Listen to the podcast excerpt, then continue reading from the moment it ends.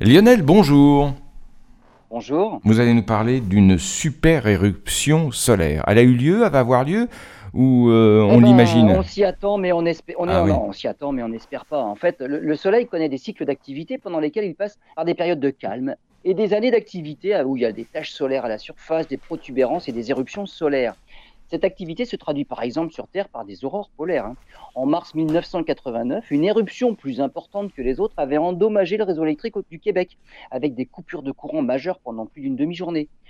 Ce n'était rien finalement par rapport à une autre éruption bien plus importante, celle-là en septembre 1859. Cette fois-là, les aurores polaires étaient visibles dans le ciel jusque dans les zones tropicales de Oui, mais à l'époque, il n'y avait pas d'électronique, hein, c'est ça.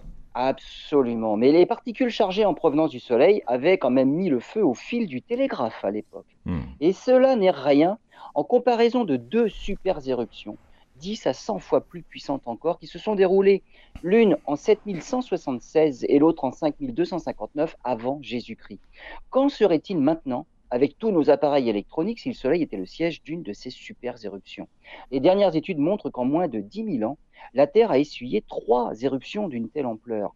Euh, bien trop fréquent finalement pour qu'une civilisation comme la nôtre, avec des satellites, des, des quantités astronomiques de données numériques stockées sur des serveurs, ignore finalement ce genre d'activité solaire.